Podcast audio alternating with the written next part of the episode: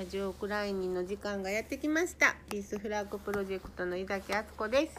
メリーゴーランドの鈴木純です。丹下幸喜です。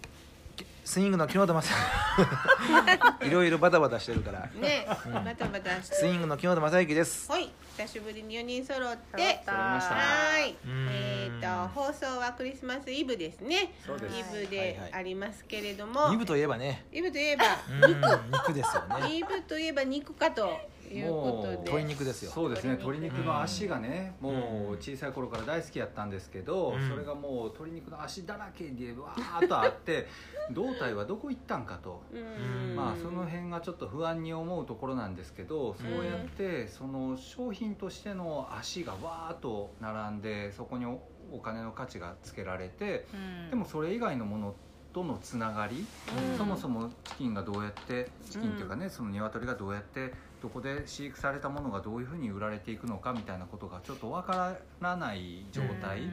そうやってわからない状態で商品としての価値だけが暴走するっていうことを、まあ、資本論の中であのあの NHK でねちょうど100分で名著でその資本論を斎藤浩平さんが紹介するっていうのを再放送やってたんですよ。はい。うん、これはあの今年1月に放送されてすごく話題を呼んで,、うん。でそれが今再ちょうど再放送されているところなんですけれども、その斎藤浩平さんといえば。はい。言えば、えー、とこれは毎日新聞で、えー、と斉藤浩平の分岐点日本資本主義の先へという連載があってですねうん。何回もラジオクライニーっていうのを紹介してるんですけれど12月5日の記事でした、うん。えー、と培養肉のことを取材してはって、えー、とビル・ゲイツがねうん。あのマイクロソフトの創業者が、えー、とアメリカの一番の、えーアメリカ最大の農場主になったんですって。でなぜそのねマイクロソフトの創業者が農業かといえば、えーインポッシブルフーズという植物由来の代替肉の開発する、えーベンチャー企業に多く投資していると。でこれからはね人口は増えるけれども気候変動とか食糧危機なんかでね、まあうん。食べ物がどんどんどんどん減っていくだろうと、そういう中で人工的に作った食べ物培養肉なんかのシェアがまあ絶爆発的に伸びるだろうというのを目論んでのことなんですよね。うんでその培養肉っていうのを研究している大阪のなんかね有名な有名かどうかわかんないですけどミシュランの星がついた料料亭の方がですよ培養肉の研究所を持っていてそこで研究してんだって、うん。そこに斉藤浩平さんは取材に行ってあのあわよくば培養肉を食べれるかと思って行ったそうなんですけれども、うん。えー、と実際に今本当に小さな肉片ちっちゃい1センチから2センチ四方の薄いお肉がうん。現状だと何十万円もするんですって。うん。でだけどね、それを、えー、と実際に、まあ、料亭の方なので美味しそうに料理をして写真載ってるんですけど一皿うん。になって出てきたんだけれども、ん。まだ食べたら食べさせることがで見きないんだって。法規制。法的に培養肉を食べさせたらダメなんですって、うん。まだね、うん。だから結局斉藤さんも食べられなかったんですけれども、でもこの培養肉っていうのは、えー、と動物から採取した細胞を特殊な液体に浸し人工的に培養して作った食肉。うん。特殊な液体っていうのが何のことうかまいな。ね SF やね怖い怖い。もう完全 SF うまいな。気になるんだけれどね。うん。そう。でまあこれがねうまくいったらもうその食事でね困ることないんじゃないのかと言われている。うん。でえっ、とだけれどこの料亭のその食の道の人がねなぜ培養肉を研究してはるんですかってあの斉藤さんが聞いたらね、うん。えっと、かこの方は培養肉の開発を進めるのはむしろ従来の肉を食べ続けたいから食の選択を広げよりバランスの取れた持続可能な社会を目指したいってえどういうこと？どういうこと？意味がわかんない。だからうん。選択肢を増今やすと。肉うん今のお肉はうん。そのうち足りなくなるから、うん。えっと、培養肉というものによって、えー補われることによってうん。うんここっち側？もともとのおナチュラルなお肉も残っていくってことですね。そうそうですね。あ私たちはそっちを使いたいってことなのかな？あのーだからうん。あのーどちらもなくさないためにうん。っていうそういうことかつまり、えっのかなと、例えば牛肉とかで、その環境破壊に近づいてしまうとか、そういうことの問題を解決するとかっていうことも、培養肉があればうん。解決できるんじゃないかとか、うんそういうようなことを思ってはるんやろね。ことかね。うん。まあその牛のゲップがでね、しうんあの温暖化が促進されてるとかって言ったりね、あのまあそのあの報道自体が本当かどうかっていう検証を私たちはできないでしょう、うんそういうニュースが流れてきた時にうんできない中でなんかその私たちがあのちっちゃなマーケットをねずっとやってるんですけど、うんそれのさ最初にあの宣伝文句さうん。考える時に、あの食べ物は100%自然が作るっていうふうに書いたんよね。うん。あの100%なんだよ本当そうや100%な。自然が作ってくれる、与えてくれるっていうことを、まあ要はあんなあのなんやあの理屈っぽい宣伝書いたなって思うけど、ほんまにそう思ってたの。でそれがどんどん変わろうと今変わり始めていいるんやけど、うん。あのそのふだから不自然。不自然ですよ。まさに不自然ですよね。あのそうそう食べ物がそのだからだ自分らで作れるって思ってしまうんやね。そうね。だからね最初は物珍しさから一部の富裕層だけが高級レストランで培養肉を食べるかもしれない。だが普及して希少性がなくなればわざわざ食べようとは思わない。気候変動が進みむしろ希少性を増していくのは本当に本当の肉の方だろう。ってうん。あの斉藤さんが言ってはるんですうん。ね。でえっと今取材してる人はまあ料亭の進めてる方は方。うん。でそれとはまたあの別で陰薬さん、うん。陰薬智也さんはい。ね、えっと食と脳の問題に詳しい陰薬さんにもインタビューしてはって、うん。えっと動物の権利を守るとかね、まあ動物の肉を食べないっていうことね。あと環境負荷が低い。そのつくお肉を作り出すためにたくさんの,、あの環境負荷を環境に負荷をかけなくてもお肉が手に入るっていうことで、あの培養肉が、まあ、これから広がっていくのだろうけれどもそんなにうまい話がほんまにあるのかと。うん。で絶対に落とし穴があるんじゃないのかと陰薬さんが言うてはるんですね。うん。でそもそも、えっと、社会がね自然のシステムからかけ離れているんじゃないのかって今の資資本主義経済とかがね、うん。だからそのなぜその放牧しで放牧で育った牛を悪者にしてね、でその培養肉が救世主みたいな扱いをしていることにな何の疑問ももし私たちが持たないとすれば、うんそちらの方が問題じゃないのかと私も記事を読んでて思うんですよ。うん。だからそのそもそもその培養肉が作れるってことはですよ。もうその動物の細胞から例えばあの毛皮とかねうん。革製品。うん。えー、とクロコダイルの皮とかさうん。高級な素材も作れるんですよ。うん。ってことはあのどんどん変な話もう SF の世界の話ですけど、恐竜とかマンモスとかのね肉も培養できちゃうことだってあるんじゃないのかと。うん。でやっぱりなぜ人は培養までして最初にねオランダのハンバーガーオランダで培養肉のハンバーガーがあの売られたのかな？オランダは食べれるのかな、それがちょっと話題になった時があって、うん。そこまでしてなぜ人間はね培養してまでハンバーガーを食べたいのかわからなくなってきたって、うん。ましてやそのもう絶滅してしまう動物を、うん。例えばそのす細胞があればねまた復元できるとかさ、うん。そんな世界の話をねうん。にまでまあな首突っ込んでることになるじゃないですか。もうやっぱすごいまあおかしい感じしかしないですけどね。うんご傲慢やしあの割と植物園の話の時もね、うん。あのまああの植物園をね例えば縮小しても種さえね保存しとけばいいんだっていう考え方なのあのうん。植物学者の人もいるみたいなねなんかちょっとそれを思い出したけれど、肉って作っていいんですか？人間がそもそもだからやっぱり今いいんですかね。ねそのホモデウスってそのハラリさんがなんか言ってるけど、やっぱその神になれる人間が、うん。やっぱりそういう時代に突入したんだみたいなことを言っててなんか非常に怖いけそうど、ね、えーホモ・サピエンスからホモ・デウスホモデウへス？っていう本がねすごいベストセラーになってそう。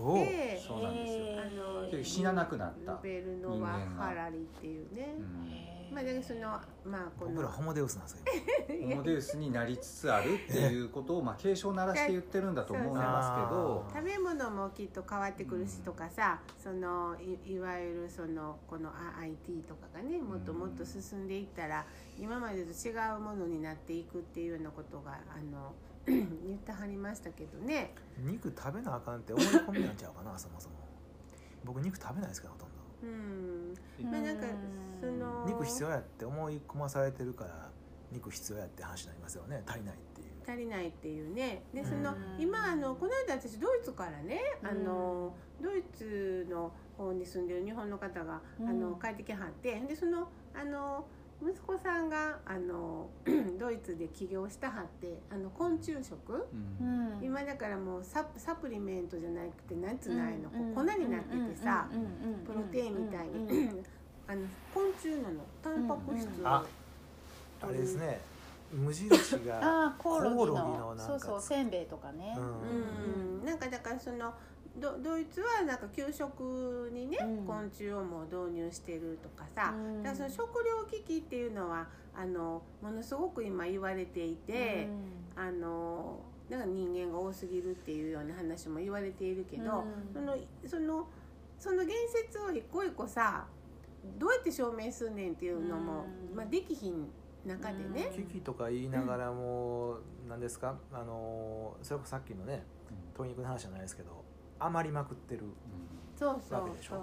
うん。そう一方ではね。鶏肉の話っていうのはまああのあそうか言いましたね、うんうん、言った。最初に言った、最初に言った、うん。あそうかそうか。どど胴体ねうん。胴体どうすんやっていう。でも、うん、つまりその食糧危機っていうものを引き起こしてるのはなぜかっていうこと、うん。もしあるとしたらね食糧危機があるとしたら引き起こしてるのはなぜなのかっていうことうん。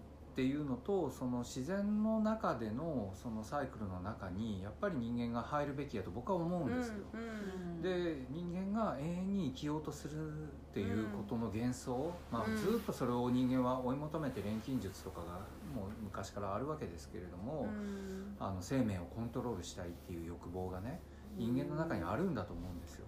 だけど、うん僕はそこはやっぱりこももう一個別な価値観で言えばあのやっぱりどうやって死ぬかっていう自然の中でどうやって死ぬかっていうことの覚悟、ある日突然雷に打たれて死ぬかもしれないしある日突然その自分とは違う生き物に食べられて死ぬかもしれないっていうことの危機感が全く今ないわけじゃないですか。うんでだからそういうことに対する覚悟みたいなものって持てって言われてもなかなか持てないけどうんやっぱり今そこでそあの自然の中で死ぬ覚悟っていうのは問われていいるんじゃないかなと思いますね。あのうんこういう価値観あの培養肉でその人工的なもので人間が生きていけるんだっていうふうに本当に信用する生きていくためにってことそう。だからどうあの逆に。一方でだからその医療でね、まあ、お薬とかそういう医療で変に変にしておかしいけど、まあ、あの長生きすることがいいこととされてて、延命しててでそれでそれは製薬会社的にもすごく儲かるし、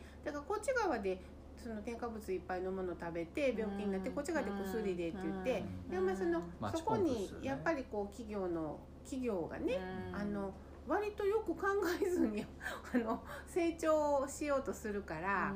そういうところの中で変なことになっているっていうのでだからそのどうどう生きるかっていうのは要するにどういうふうに死ぬかっていうことを真剣に死ぬっていうことはじゃあどういうことっていうのをねの議論がないんだよ多分。平。平均寿命っていうのがね、うん。あのあるじゃないですか、うん。で何も出ちゃうと大体自分もあれぐらい生きるんやなって思っちゃいますよね、うんでもあれぐらい生きるって思って生きてるのって人間だけですよね。うん。だそうかもね。何の根拠もないですよね。うん。確かに。だってそのうん。人生100歳時代っていう言葉がうん。それこそ今年は結構多く語られたと思うんですよ。うん100そ歳時代。のうん。まあ、まあ今実際は大体84とかあのそのぐらいなんですけど平均寿命日本のね。だけどやっぱその後じゃああの100歳までっていうのをどう過ごすかっていうことで年金がね年金問題、まあ、足りない、うん。その要はあと,、えっと2000万。貯蓄がそううん。2000万必要だとか、うん。そういう話にどんどんなっていくわけですよ。うん。でそれってさ、まあ、ある意味ソフトにやっぱ脅していくような感じじゃないですか。うん。あとこんだけないとお金ないとあなたたちどうするんですかとうん。年取ってうん。あの金なかったらどうやって生きていくんですかって。うん。そうしたらもうめっちゃ蓄えようと思うじゃないですか。うん。で蓄えるために何するかって言ったらやっぱりけ人を蹴落としてうん。その自分さえ儲かればいいっていう世界にやっぱ突入すると思うんですよ。うん。まあ今もそうだけど。うん。まあ、あのたこの間ねその食の安全をあの、うん。守る人々っていう映画が山田さんのね。うん、あのうん。元農水大臣のうん。山田正彦さんいう人が、まあ、アメリカから日本からいろんなとこ回って。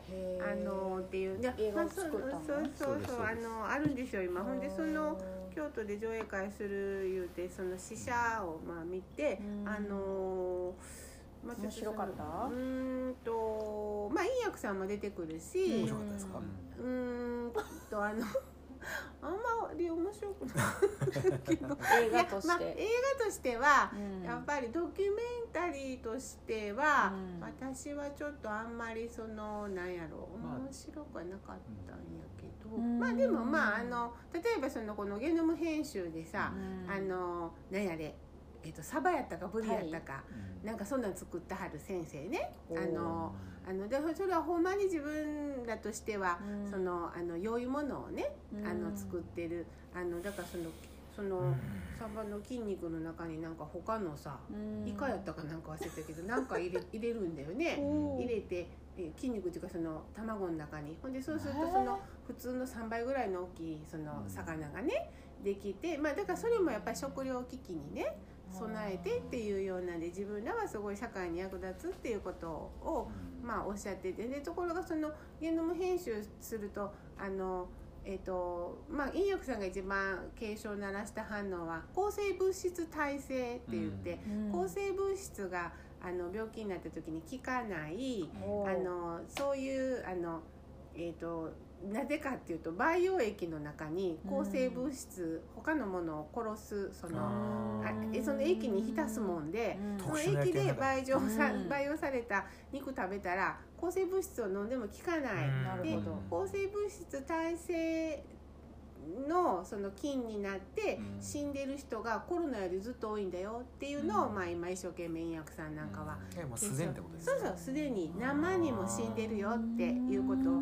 日本でもあのたくさん増えてきてて。うん。だからそのあのあの全然安全じゃないんじゃないんですかっていう警鐘を鳴らしてる人と、うん。まあ、一方ですごい研究費が下りて多分研究してる人がいるっていう中で、あの私たちはあの街で暮らしていると消費者であるわけですよ。消費者としては何かを選択してかうん。買っていきなあかん。うん。何かを買って食べ物を買う買っていきなあかんっていう、この状況はあのすごく怖いなって思う。まあ、僕買う買うのもねまあそれはうん。その別に構へんと思います、うん。でこういうニュースを聞くと状況を聞くと、まあ、反射的に嫌な感じがしてね、うん。あかんことしてるってあの思っちゃうんですけどうーん、まあ、それ分からないなって思うんですね。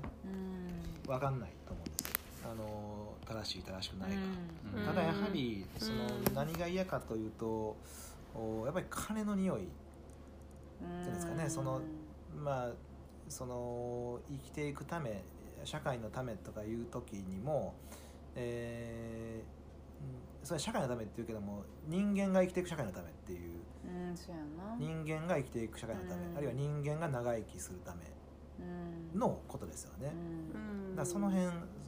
そそそこそことやはりそういう新しい技術を生み出すことによって、えー儲かると、うん。うん。えらい儲かる人たちが出る、そうね。そういうなんかねやっぱり匂いがするのが嫌なんですよ。ビル・ゲイツなんかはもう明らかに市場がね、あの市場がアメリカだけじゃなくて多分世界シェアのさ、うん。市場を想定してあのそこに今投資しているわけでしょ、でそのそういうそういう規模でものを考えるからおかしくなるんじゃないの？って、ううっとこはうっとこでやりますわってやっぱりその地方でねちっちゃな自治体で京都はもうこういうのがほらようけ取れるからもうこれでいいねんとかさ、でそのもうもう儲かるんではあああんたが作ったものはもう買いませんよぐらいのさ、あのあのだからここであのしっかり循環させていく経済を作るんだよぐらいのさそういうことができひんもんかと。あの前回の放送でねそうね。その大きいもの、おお多い大きいものっていうのはやっぱり雑になるっていう話があったかと思うんですけど、うん。だからこそ小さくて丁寧なことが大事なんやっていう話をになったかと思うんですけど、まあ本当そういうことですよね何かものすごいそのビル・ゲイツがどんだけ偉いかわからないですけど偉くないですよ。あのパソコンが上手やったんでしょ？人一倍。っていうパソコンが上手。そそれぐらいやったんでしょ？それぐらいそれそれぐらいっていうかまあそれはすごいことか分かりませんけれども。でもやっぱり手に負えへんことをしますよね。基本的に。うん。やっぱり食べ物はやっぱり100%自然が作るんやっていうとこから離れるとあのでそもそも自分たちもさあの海海からさニョロニョロニョロって出てきたわけやん。最初は単細胞生物やって。でそのあの自分たちは血液の濃度は海水と同じっていうのはもともとは単細胞生物やった時は海水が入ってたと。でそれがなんか知らんけど細胞分裂していく中で海水じゃ効率悪いっつって血液になっていったって今読んでる本に書いたんやけどでだから私たちはその海の水によってあの生かされてるし月の満ち欠けでものすごく影響を受けてるしっていうところをその辺のことを言うとすごいスピリチュアルとか言われるけど実は実際自然の中で生まれてきているものなので。だけどその薬もこういう培養肉を作る特殊な液体もうん。何らか自然のものなんじゃないですかもともとケミカルって言ってもまあ自然のもんなんやろねだからそういうものをちょっと否定はしきれへんと僕は思ってます。それをしちゃうともうほんまキリがない、というかまあそもそもねもうすでに、うん。例えばそのスーパー行ってなんかその肉を見たとしてもその肉がまあどうやってできてるかっていうのは結構例えばソーセージとかでももう水飴とかももうバンバンに入れてあって、本当に肉なのかどうかもなんかちょっと怪しいぐらいのものがバーッと売られててもうほとんどそれなわけじゃないですか。でその保存料にせよ何にせよものすごい量のやっぱり薬品と切ってもう切れない状況で,、でそうじゃないとやっぱりすぐ腐るとか、すぐ傷んでるものを食べた人がクレームを入れるとかっていうことで、どんどんどんどんもっと基準を厳しくして安全にしなきゃいけないっていうふうにやった結果ものすごい量の薬品を使うことになってるわけじゃないですか。だからそこで物はやっぱり本当は腐るんだと。うん。で腐るものをじゃあ、えっと、美味しく美味しいもの美味しくいただけるようにするっていうことを工夫する方向に行くんじゃなくてうんうん。腐らない方向に行ったっていうことじゃないですか。さつまいもって腐りますか、さつまいも腐るよ。腐りまああのうん。数日前に食べた鍋にね、うん。さつまいも入れたんですけど、あのーまずかったんですよ、で吐いたおおそこまであああ口からペッて出した。あーはい。でそれが最初さつまいもかどうかわからなくって、はい。でいろんなものが入ってたんでね、はい。で食べてるうちにこれさつまいもやなってことに気がついていっては最初ささささつまいもってこう泥がいっぱいついて土がいっぱいついて、うんうん。土食ってるんかなと思って。あつ土かって思って土まずいなって思ってたんですよね、うん。でえっとでもそのさつまいもそのものを見たらまあ見事に腐ってて、うん。お腐ったものを食べてたので、あれあれ。ままずかったんですよね、寒いとこ置いとくとねそうそう。腐っちゃう。あそうそうそうなんですか？あったかいとこさつまいもはねうん。うん。寒いとね。そう、うん。でもちゃんと腐るんですよねだから、ちゃんとうん。ちゃんと腐るし、うん。その腐っても食べたら分かるし、うん。うん。そうそう。ねまあ、うん。それだからそのし、まあ、それもねだから自然栽培で作った野菜はあの、えっと腐敗あんまりしいひんくって枯れていくっていうのもあります。だからものすごく腐るのが早いっていうのはいっぱい農薬農薬じゃなくて肥料有機肥料でも、あの肥料いっぱいもらってると腐る腐敗する、うん。でそれはあのイタルさんがタル周りの面白かったけど、ようけもうた分はよ返さな思わはって腐らはる言うて、うん。であんまり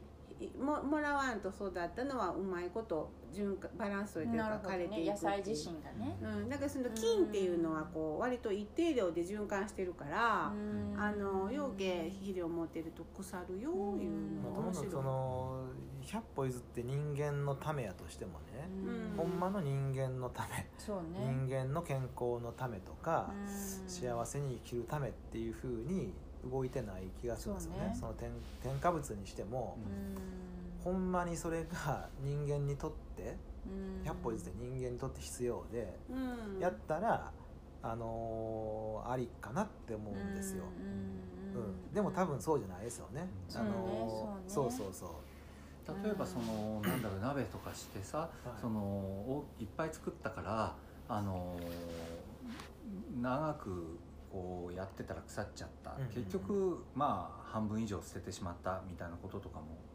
まあたまにあると思うんですけどそういうのもひょっとしたらその核家族化とかあの個人単位が増えすぎて、うん。なんかあの僕もうちょっとねなんかご近所さんとシェアするようなことをねあ本当にそれが減ってる気がしててうん最近それ僕でき始めました。あのーあできた？はい、えー余ったもの余ったものって言ったら失礼ですけど、まあ、株がね株。あ株株がやっぱり苦手やもんね。ダメダメなんです。ダメようん。ねジュンさんのは食えた食べましたけど、やっぱダメ。自分がもらってもどうしようもないんでね、うんうん。はい。で株をとにかく株がなんか株株が手に環入るんですよ。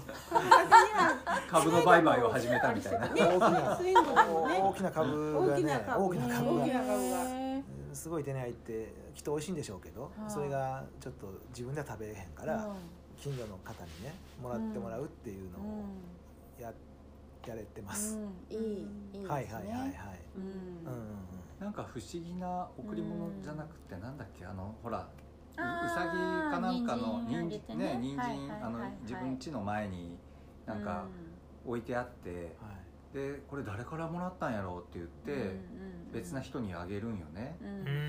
でそれでその人おも絵本でね。絵本で。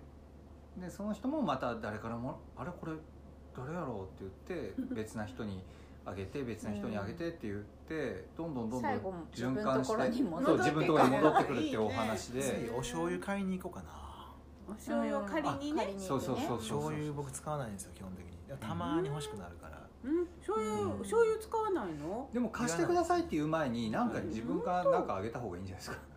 株あげた。あそうか株。株あげたから。僕は僕は壁を あげるから君は醤油をくれよ。そうそうそうそうまあそうやねうん醤油の貸し借りとか昔はねうんそうそうあの割とまあ女の人同士は今でもねこれよけ作ったあそうですしね。ってこれとかでうん。まあもうたりあげたりしょっちゅうしてるわけど。ざわざだからみんなが買わんでええってありますよね、うん。まさに。うんあるね。まあそりゃそうやなでやっぱりそれはちょっと特殊なんじゃないかなと思ってて日本がそういうそのなんていうか自分たちだけでっていうことが多すぎる気がしてて。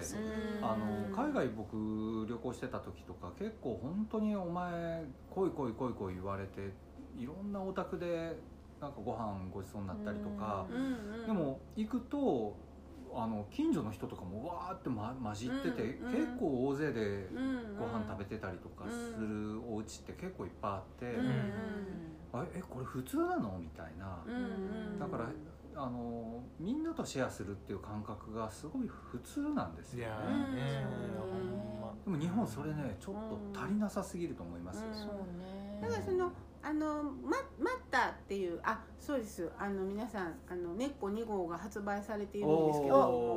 納品してくはいださはい。いあそうほんまや。ありがとうございます。あどうも。それであのけあの収録日の翌日に発売なんですけど。そっか。あのあ25日うんにあえっとえ21 21日。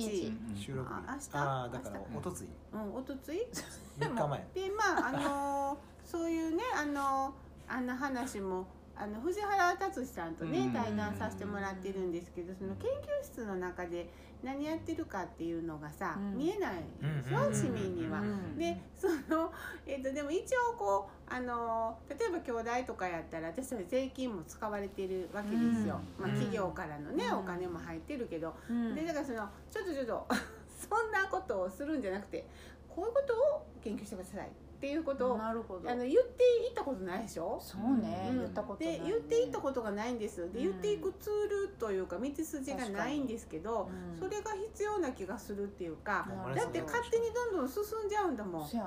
でできてしまうとあのあの流通ささんことにはさ、うん。っていうとこになってさそこに企業しか今うん。首突っ込んでないでしょ、うん。だからその一般の私たちいやそんなん食べたくないですよっていうでそんなことよりも、うん。あの例えば土がすごい流出して大変だとかさ、うんあの化学肥料によって土壌がこんな風になっちゃうんだよとかさそっちの研究してる人ももしいるとしたらそっちにお金私たちは税金託したいわって、いやーほんまそうやね。そうそうそう。だからその大学とやっぱりその資本主義がすごく今密接に結びついてしまっているのでうん。あの変なことになってると思う。できたものとかね、せ成果とあとスキャンダルとそれしか報じられませんもんね。ねあのね。もうスキャンダルねこの間のびっくりしたねあれどこか日大日大やったっけ？ああまあ兄弟もねスキャンダルだらけそうか。スキャンダルだらけはいいとしてそう確かに。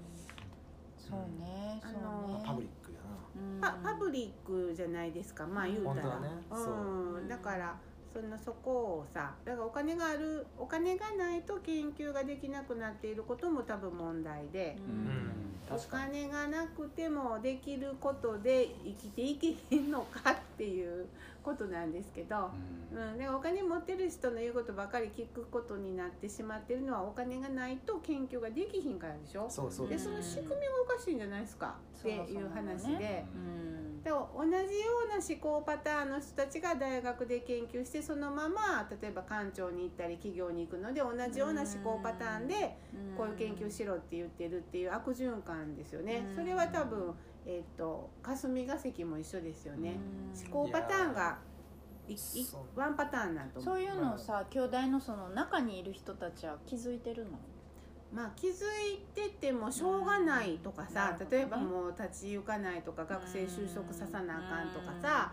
だからその気づいてはいるけど多分こうどんどんこうがんじがらめになってる。いやあのそうそうですね。そのせせ政治もそうやしうん。この間言ってる僕が関わったまだ言うんかルール展にしてもそうですしね、うん。でやっぱり大学もそうやと思います。もうお金のね考え方がもうちょっとおかしいんですよ、うん。だからそれはねそのその市民のためのお生活につながる研究してほしいですけどそもそもその研究に研究というものとか自分たちが研究しながら食べていくとかっていう時にのその考えるお金のうん。量っていうのがうん。ちょっともうおかしいと思う、なるほどね。はい。でまあそもそも私なんかこの間もですねあのインドのさ手仕事の布店っていうのをちょっとさせてもらったらさもう考えられへん細さの糸なわけ、うん。それをを手紡ぎで手紡ぎで手織りでそこに刺繍をするというすごい技で、うん。でもそういうことをしてる人って大体お給料が安かったりするでしょ、うん。それでやっぱりそのあやっぱりだから大学のね先生みんながそらみんながみんなそうじゃなくて必要な存在ではあるけど、えっと大学っていうのは多分資本主義が芽生えた時に同じようにこう成長してきているので、うん。そういう人たちが社会的地位と給料をたくさん取りすぎてるだから社会的地位はいいですけど なんでその社会的地位が高い人がたくさんお金をもらう必要があるんですか？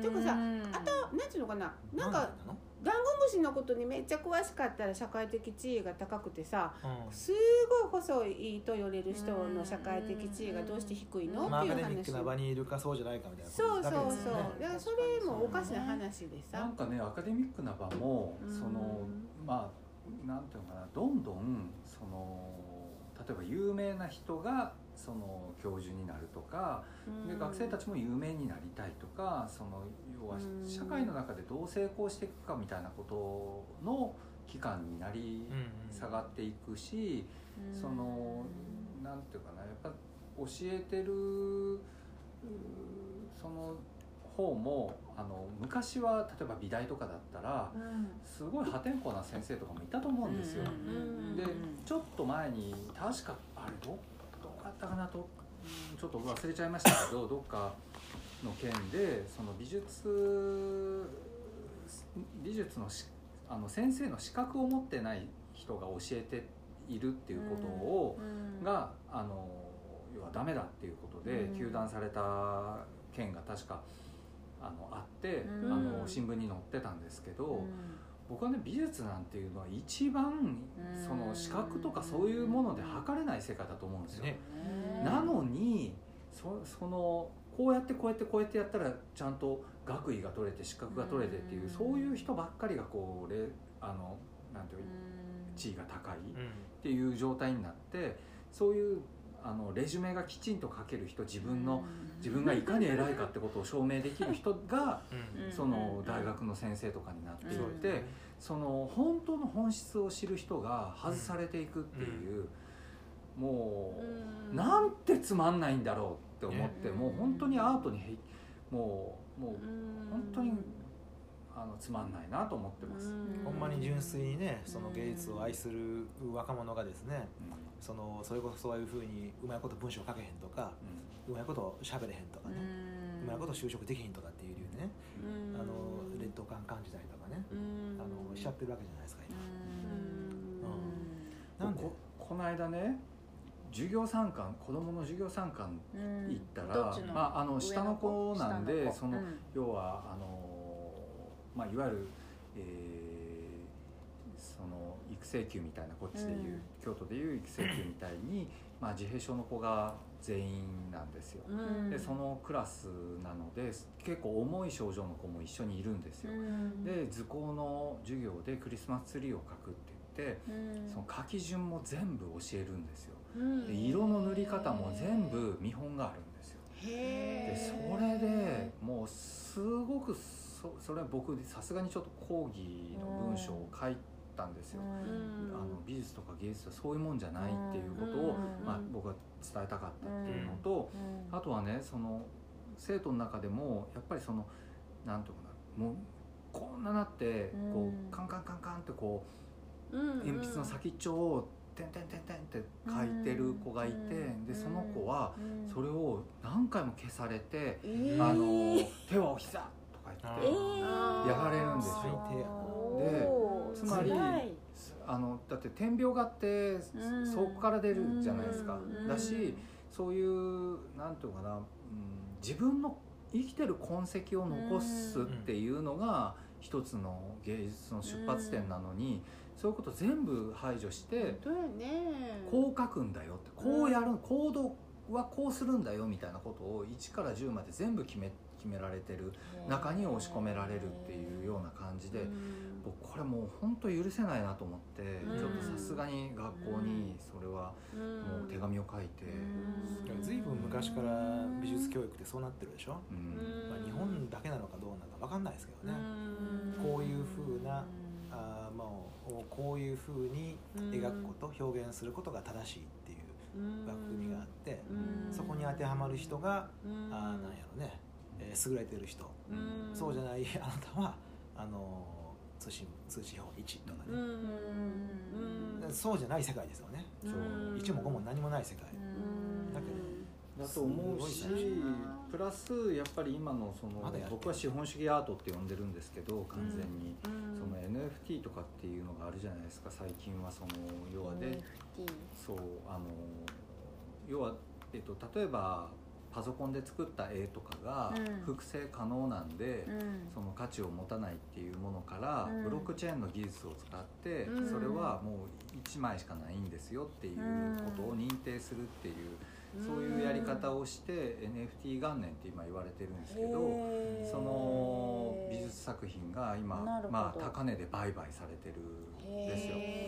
で、まあ、そういうことも含めて僕はやっぱりあのなんていうかな資本主義アートの世界っていうのは一つあってそれは僕は美術とか芸術とはまた違うところで動いてるっていうふうに認識してるんですけどあのなんかそれはそれでそそこの世界が暴走していく感じがちょっと恐ろしいんですよね。うん。そのバイオニックと同じでうん実は。うん。なんかさあのうちで、えー宇野明さんのね展覧会をした時に、うん。あの宇野さんのジークレー、えー、とすごく高性能な版版画？プリント？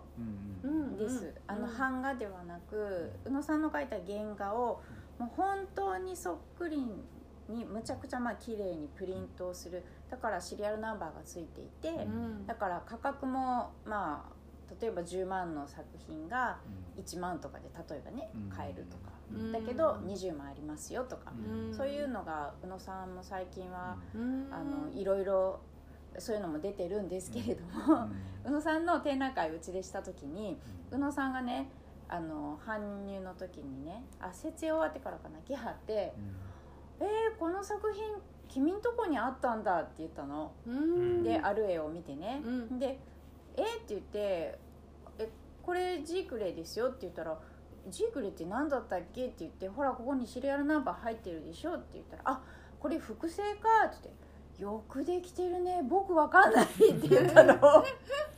だから、へー。宇野明やっぱすげえなと思って。だからうんだけどやっぱり私私がさ見ても多分原画とジークレイがあったら学校に入ってあうん。のアクリルかかってたら多分分からへんすごい見たらもう分かるかもしれないけどその手の後まで全部さうん。コピーされてるわけだからうん分かんない。うんうん。けどじゃあそれが1万だから買うかって言ったら私は欲しくはないんですよね。うん。10年我慢しても10万のが欲しい。うん。と私は思うけれど、うんうん。やっぱりそっちが売れるんですよ今。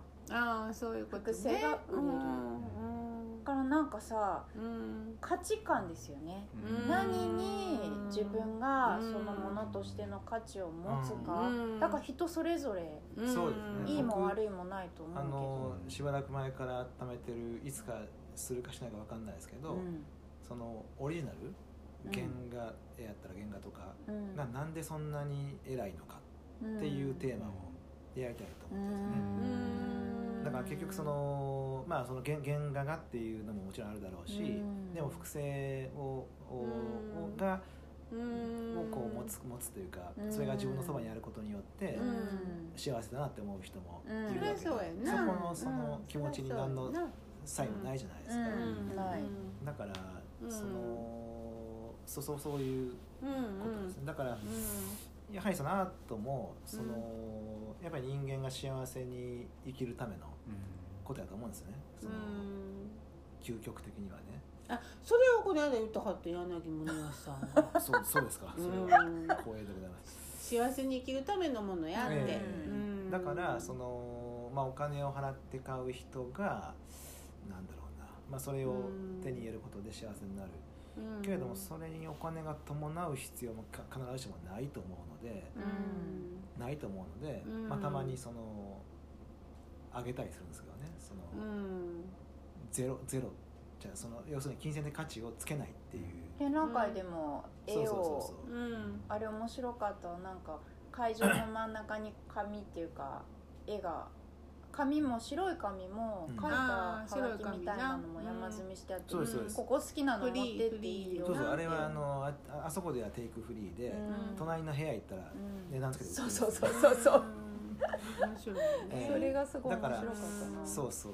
うんそうそもそも値段がつく時にね、うん。やっぱりそれが、うん。あの投資対象になってるっていうことが一つ問題なんですよ。ああなるほどね、うん。欲しくて買うんじゃないってあことね、その作品がその後上がるかもしれない。あなるほど。価値として上がっていくかもしれない、まうん。あそのここちらもねその作品に対して価値づけをするわけだけれども、ね。ギャラリーが例えばその、うん。えっと売るっていうと、うん。やっぱそこに価値づけをするっていう、うん。そのねなんていうか値踏みの仕方とかももうなんか気持ち悪くてね、うん。なんか僕ギャラリーとかもあんまりやっぱそのうん。ちょっとどうだろうって思うとこは結構あるんですけど、うん。その、えっと、結局投資としての作品っていうものの価値が暴走していくんですよ。うん。でこれがその要は「鬼滅の刃」ですよ。うん。うんそのケーキをそうですね。Q さんがケーキクリスマスケーキを明日クリスマスなのね。ケはい。クリスマスケーキを買った時に、買いました。えっとん。プリキュアのうん。ケーキと鬼滅の刃「鬼滅の刃」のケーキと2つ買ったという話がありました、はい。はいでそれが要はおまけがついてるわけですよね「そうです。鬼滅の刃」のおまけ、うん。あの箱がついてて、おまけがついて。そうです。プリキュアもそうなんですよね。そうでケーキは普通です。ケーキは普通なんですよね。箱とおまけがプリキュア。そうなんですよ。やっぱそこに付加価値っていうかまあ、価値がついてその価値がこう暴走していくっていう、でその「鬼滅の刃」だったら売れるだろうっていうふうにして市場が動いて、そのまあまたそこにみんながこうはまっていくっていう構造が作り出されてるわけじゃないですか、でも本質であるケーキはどこに行ったの？っていう、面白いですね。だからそうそう。だから Q さんはだからそのお皿屋とかね鬼滅の刃でお皿がついてくるらしいんですよね、プリキュアなんかわかりませんけど。そ,、まあ、そっちが欲しいんですよね、うん。うんだったらそれを買えばいいじゃないですか本当は、なんですよ。だからうん。ケーキ余るからうん。みんなで、まあ、どうどうしようかっていう相談があったわけですけれども、うん。でもそのケーキもやっぱり欲しいんやと思うんですよね でもケーキはケーキで買ってうん。そのでも売分ってないければいいじゃん。んだよ分ければいいじゃないですか。ケーキはケーキで買ってお皿はお皿で買えばいい。お皿はお皿で売ってないよ。お皿とケーキをセットにして売るっていう、うん。その要は、えっと、うん売る側のうん。策略なわけじゃないですか。その山崎のパンなんか昔から白いお皿がついてくるとか言ってさなんかあの前あのちょっと働いてたところの社長さんがさ、うん。あのうちの嫁はんあればかり集めてきて白いお皿だらけで「お前こんなん白い皿を買えばいいやないか」と。そう。そうそうそう「そのおまけがいいの!」って嫁はんがいいよったとか言って。それ自体が多うん。分そのそのものっていうものとその自自分が買ったものが一体何だったのかっていうことがうん。やっぱずれていくわけじゃないですか。まあ、お皿もらえるってまだなんかまあ実用的だからね。お皿はまだ実用的なんですけどやっぱそれがその例えばアートにおけるその投資の対象とかうんそういうのとそっち側に価値が似てくるんですよ。やっぱりちょっとこうずれていく？自分が買ったものが一体何だったのかっていうのが分からなくなっていくっていうのがこの資本主義の暴走の気持ち悪いところなんですよね。あークリスマスのどさくさに紛れてって感じよね。うん。期間限定でさ。そうそうそうそう。そうそれがそういうのがまあうんそもそもが今そうやってちょっとおかしなことになってるんだけどそういうものだとしても受け入れてるじゃないですか僕らの社会は。この間ねそうでただねそのまああのそのその資本 行き過ぎた資本主義とかそういうのはもちろんさ、まあじゃあどう修正していくねんっていう話で具体的にはね、うん。あのやっぱりだから自分とこの町の単位でものを考えて、うん。今度知事選あるからね、ほんでせ政策にもう一回アグロエコロジーを持っていってでやっぱりその遺伝子組み換えとかゲノムとかはうちの京都では安全性が確認されるまで入れませんよとかも言っちゃえばいいんだよ、うん知事がね。そうだね。うん、でそれで自給を自給自足を目指しますよとか言っちゃえばいい。でそうそうする、ま、そんな町を作るんだっていうことがあの萎えたり諦めたりすることの抑止力になるでしょ？町の単位でなら帰れるかもっていう。だからそれは大事なことないね。でもう一個思ったのは「その鬼滅の刃」っていうのは私も全部読ん読んで今も見てるけどあの例えばさどんな時代にもいたじゃん。なんかウルトラマンとか仮面ライダーとか、うん。でそれが今子供たちにとってまあまあ鬼滅が人気なんでしょ、うん。まあまあどころじゃないですよね。まあどころじゃなくでそのあの要するに物語っていうのが物語やったりそのヒーローっていうのが多分必要なんやなと思うね。やっぱ子供、子供って子供だけじゃなくて大人も。でそのも物語ってじゃあなんで人間は必要とするんやろう、なんで人間の脳は物語が必要とするんやろうっていうのがねすごく面白いなと思うの。ただそのあのい必要な存在としてわーってあの子供たちが今鬼滅に行ってるっていうのはなんかうん。そんな見ててさそんなに私は嫌じゃないっていうか、まあそうなんですよね、うん。その漫画自体は別に否定しないですし、まあ、僕は読まないですけど一緒ね、否定してるやん。いやいやいやその漫画は好きですし面白いっていうふうに感じてることもまあ否定しないですし僕は興味ないだけでね、うん。漫画を否定してるわけじゃ全くないんですよ、うん。だけどそのウルトラマンもそうやったかも分かんないですけどうーん要するにそこにそのひ必要とされるそのヒーロうん。ーにび便乗して要するに何の意ね味もないふりかけ作ったりうん。何の意味もないケーキ作ったりとか何の意味もないコラボレーションをする。それとこれは別っていう話そうはあるよそうそうそうなそう。それとこれは別やけど。だからそのヒーローが必要やってことはそうかもわかんないがその,、うん。その必要性をすごく悪用して商売に結びつけてるでしょ、うそそこです。そこですそうそう。あのだからやっぱりあの山尾三世さんの「火を叩きなさい」の中にあるのは、やっぱりそうやって外から来る物語ではなくて、そのうん。自分の中の物語を紡ぎなさいっていうことだったと思うんですよ。素晴らしい言葉よねね。やっぱ僕はそこにうん。その自分の中の不思議っていうものと向き合う時間っていうのが火火を見てたらそこで出てくるんじゃないかっていうあのあの感じはやっぱすごいいいなと思うしうん。やっぱそこを置いといてうん。ある意味その洗脳ですよね。やっぱりそのうん。もうみんなが見てるから見たいっていうことのうん。わーっとこうあるものうん。物語はうん。ちょっとやっぱり行きで過ぎももともとは一人の人がさうん。一人の人が多分紙と鉛筆を持って、まあ、まあパソコンかもしれんけど、人たった一人で生み出した物語にさ人間ってさやっぱり何なんか何千年も前に生み出された物語でも感動したりとかもするでしょ？神話とかでも。だからたった一人の人が想像した物語が人の胸を打つっていうのも多分人間のその普遍的ななんかやと思うんだよ。そうですよ。だからそれを悪用できるんですよ、物語は僕はそうそのね結構人をうんその動かす悪用することができちゃうと思うんです。動動かされちゃうんですよ、うん。すごく動だからそれを分っかって、うん。えっと、お金につなげて悪用するってことはいくらでもできちゃうと思う。そうそうなるほど。戦争戦争にしても死生観にしても何でもやっぱりこう物語が動かしてんだよね。うんそうね。物語に動かされて人殺したり、よその国侵略したり、うん、やっぱ物語っていうのがあのものすごくキーワードな気がする。うん、あのうん。清水雅子さんって翻訳家の児童文学の研究者なんだけれど、うん。清水さんがその物語のあの物語がすごく人には必要うん。で、うん。だけれどとにかく大人はさ子供に本読め本読めってうん、意味もなく言うでしょ、うん。で本読んだら読解力なのか、うん。その情緒が豊かになるのか何、うん。とにかく本読んでる子はまあ、うん。いい子みたいなさ、うん。あるやん、うん。だけれどその物語本を読むことによってうん。自分の人生だったり人の人生だったりがもうむちゃくちゃになることだってあるし、うん。その物語を読んだから例えば人を傷つけてしまったり殺してしまったりっていうことがうん。起こるっていうことも、あるある。その恐ろしさっていうものをうん。分かってるのかって、うん。だからそれぐらい危うくてうん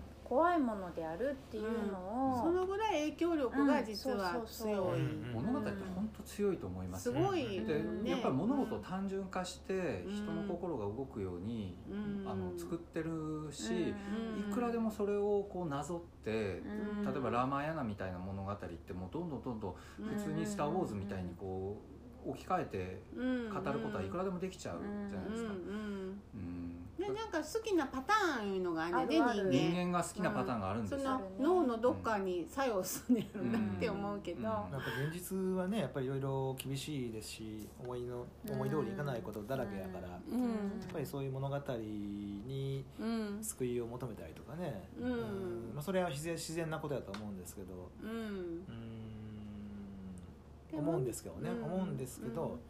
うーんそうね。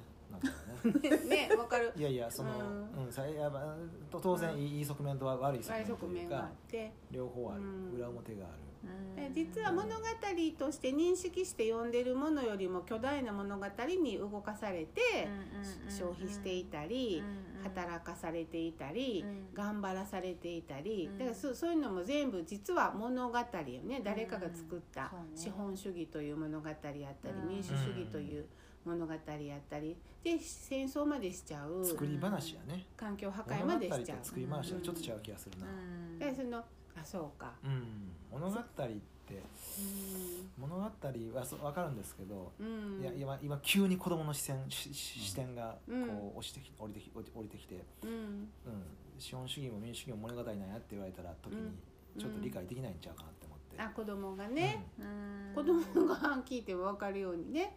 急急に急急に。急 にね。やっぱやっぱそのえっとそのうんほんまにいい文学っていうか、うん。はいうーそういう物語と、うん。その虚構のね、うん。物語そのいいいいいい文うん。いい本の物語うん。も虚構かもわかんないですけど、うん。うんそれとおその現実社会でこう暴れ続けてる物語はちょっと違うと思うんですねやっぱり。そうね。でそのさ作り話それすごい分かるんやけどさ、うん。じゃあ何をもって私たちはいい物語って思うんやろ？うんうん。うんそうそうそうなんか私よくさ「うん。あのいい本って何ですか?」とかあのうん取材だったりお客さんだったりからうん。聞かれるんだけれど、うん。私が思ういい本は、うんうん。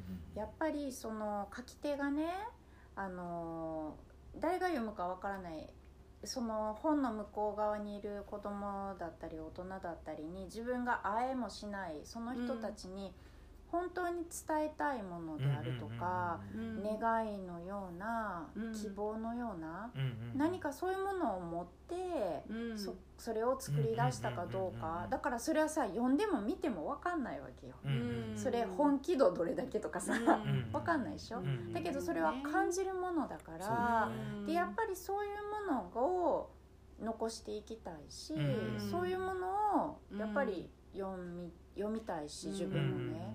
でそのでもそのい無意識化っつうんですか？うんうん。あの滞滞在意識とかあるじゃん。なんかよくわかんない。潜在意識とかうん。滞在意識とか人間の無意識化うん。の何かがボワって出てきてしまっている小説とかってあると思うねんか。ん。なんか作者自身もよくわ分からへんけどなんかこう出てくる。なんかそれにガツンってやられるようなところはあるかな。だからその作者自身もいやよくわからないからよくわかんない書くんやと思いますしね。うん。わ分かってたら書く必要ないと思うし。でそのよくわかんないところにもしかしたら人間の可能性がよくわからないところがそのいわゆる神羅万象とつながっているあの可能性を物語からもらう瞬間はあるかもとは思うかな。でもそういうものとじゃあ計算してこれは売れるだろうからうんこういうふうにしたっていう策略としてその作った物語の区別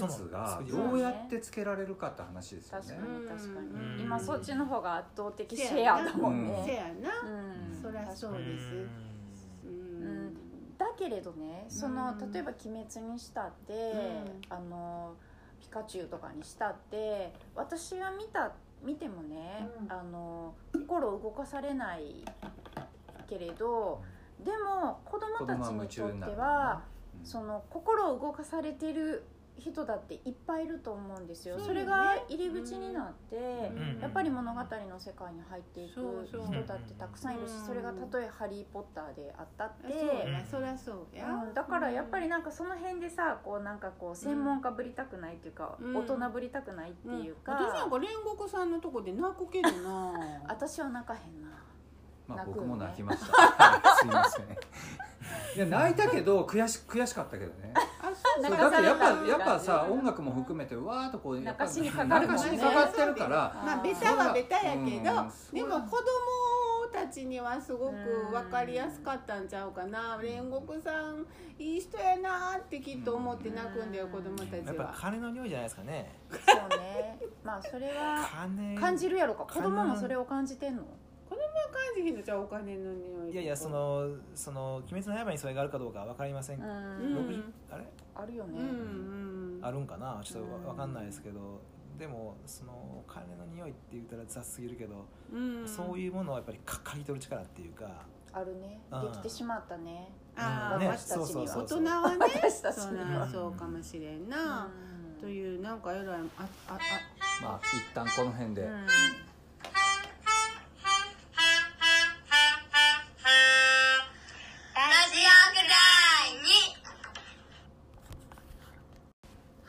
話はつきませんが、えー今回はじゃあここで純ちゃんの絵本コーナーです。はい。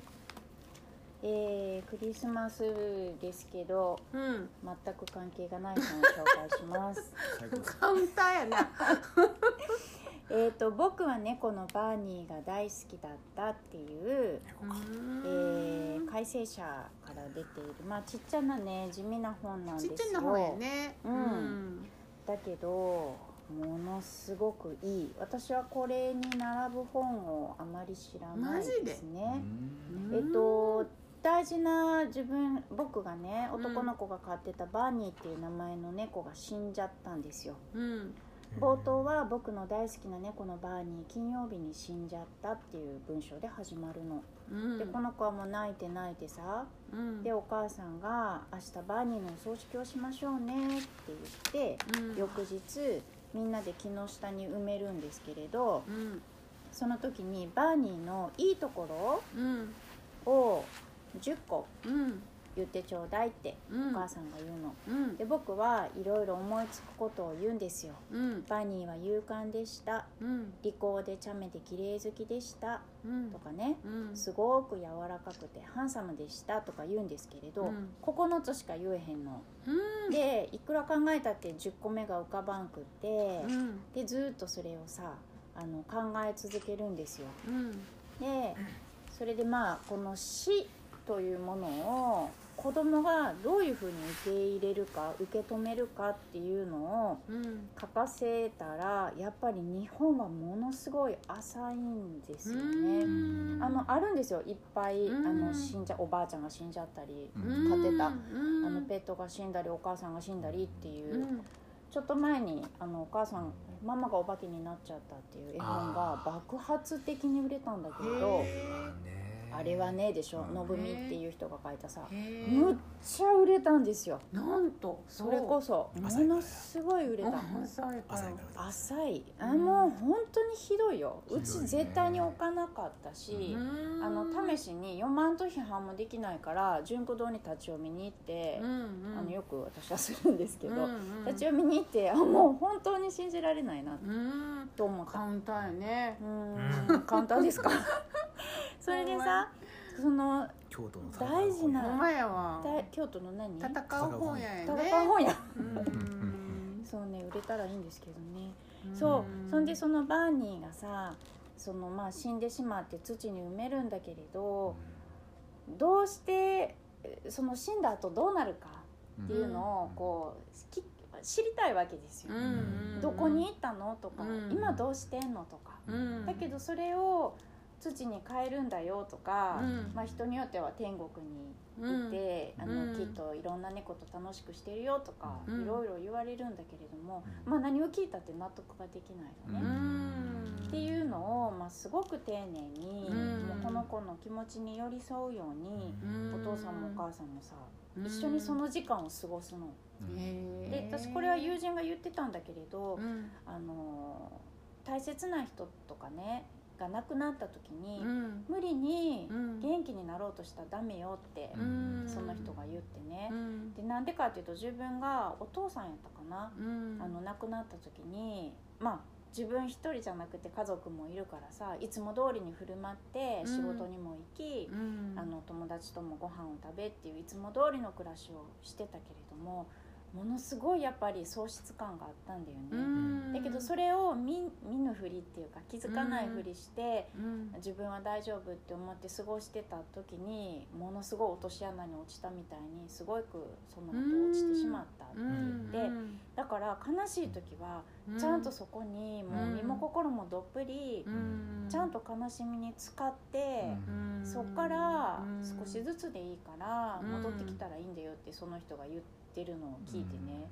うん。すごい私は感動したんですけれど、うん。まさにそういう感じなんですようね。ん。でバーニーがあの、埋めたバーニーを埋めた土の周りにお母さんとねうん。種を、花の種を植えることにして植えるんですよ。うん。でそれでこの本の一番最後はねそれこそ煉獄さんで泣くならこれでも泣いてよみたいな感じなんですけれど、すごくいい読まないですけれどマジですか？いやちょっとこれは買って読んでいただきたいですよね。マジですか？ものすごく素敵なね、うん。この子のそれはものすごく知りたくなった。終わたいるんですけれど、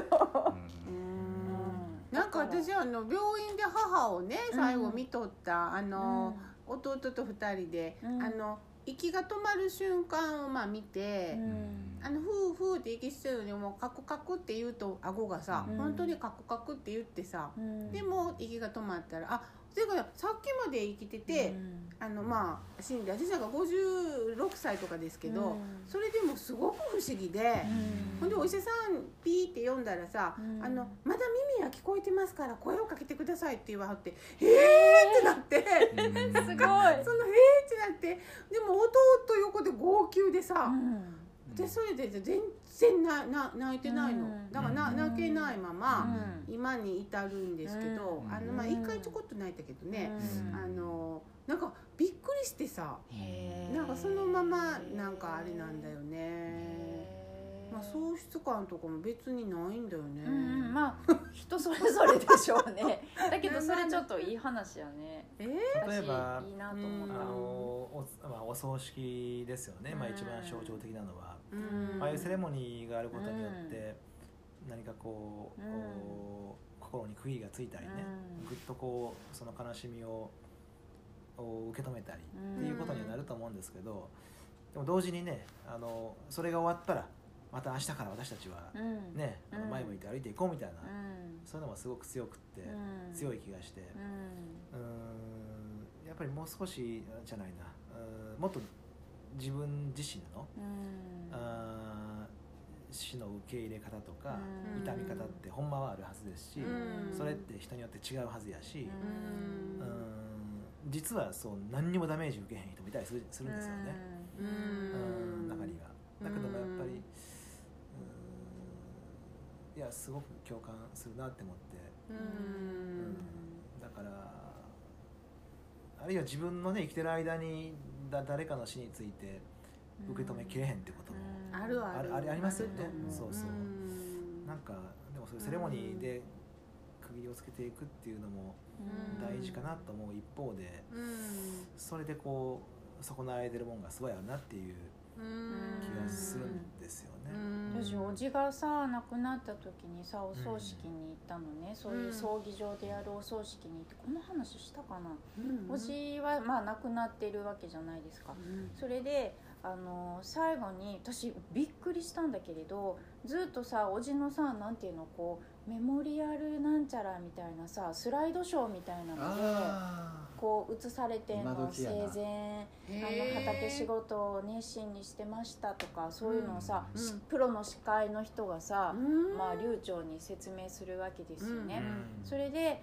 あのなんか最後にあの個人の好きだったものを、うん。あの一口ずつ、うん。あのなんか口につけ持っていくっていうのでね、あのこの方がお好きだったのはとうなぎとショートケーキって言って、うん。どんな食い合わせやねんみたいな。どっちかにしたらいいのにさうなぎとショートケーキをさもうみんなうんうん泣きながらさこうやって「お父さん最後のうなぎですよ」とか言っておばちゃんがさ、うん。あげてんのね、うん。でも私すごいドン引きしてうん。でそのうち出棺の時にシュパーってスモーク出てきて。えーそうなんだ。もうその演出がさ、うん。でプロプロかどうかあの生のフルート奏者が、うん。あの好きだったこの曲をみたいな赤とんぼかなんかを演奏してスモーク出てきてもう私さこんな葬式ならしてらんわって自分がね、うん。ゴゴンドラから模試が登場するもうまさにそれレベルよ。そのレベルですよ。ねだからそうひどいね。それこそさうんさっきの話に戻るけど資本主義とほんまやな。もうねセットになってそうこれこんなことさえも。な、うんな。って。これででもみんな泣いてんのあそう。おかしくないって。てかやっぱ物語が安っぽくなってるわ。そうね。そうか。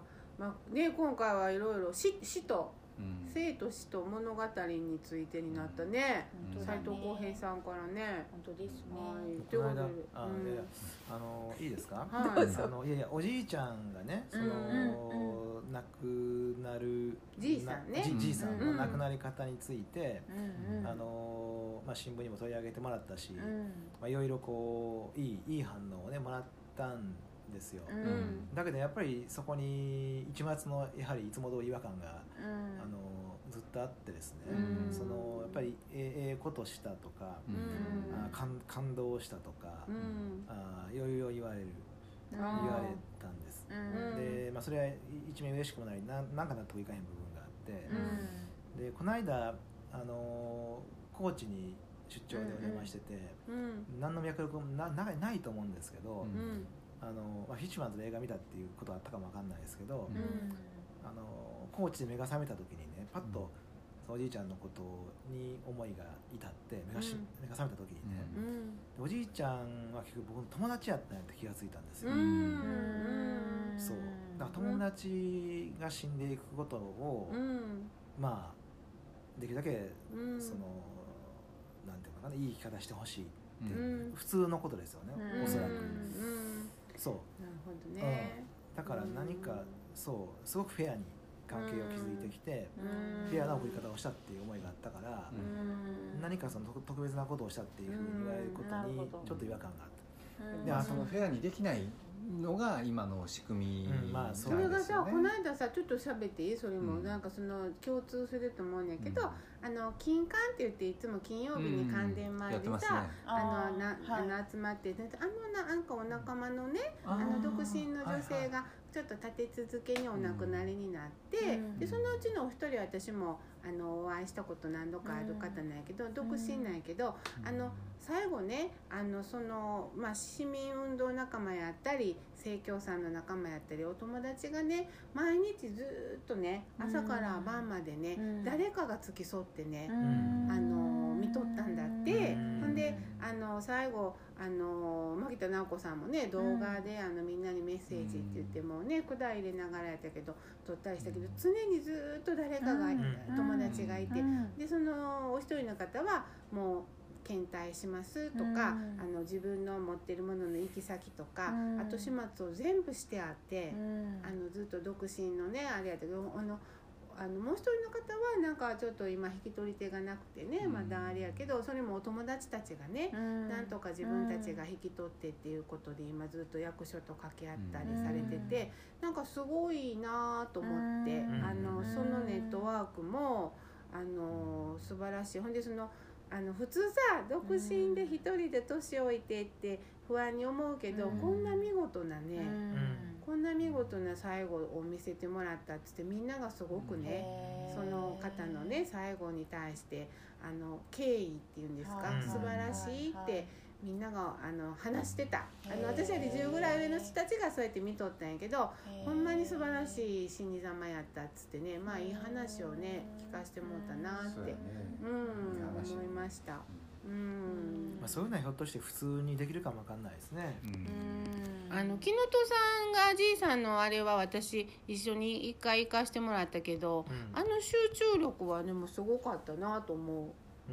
うんこのちょっとあの尋常でないものを見たみたいなのは横にいてなあれほんまになんかいわゆるアートっていうかそんな気がしましたけどね私なんかは。